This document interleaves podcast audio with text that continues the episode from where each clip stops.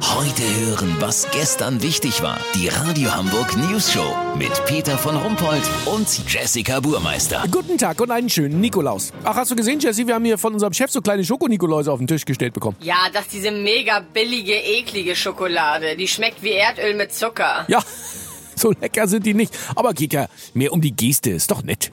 Ah, da kommt er. Hallo!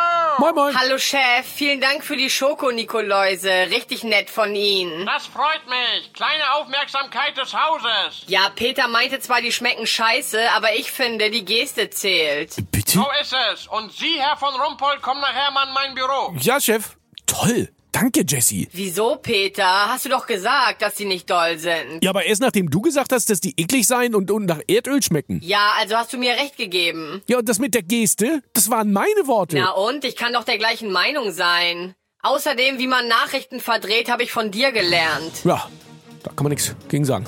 Kurznachrichten mit Jessica Buchmeister. Urteil, in Himbeertee müssen auch Himbeeren sein. Ih, ist in Ostfriesentee dann Ostfriese, oder was?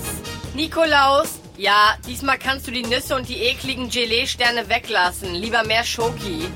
VIPs, Helene Fischer Parfüm bei Ökotest durchgefallen. Ja, wie heftig. Die gehen in ihr Badezimmer und klauen ihr Parfüm, oder was?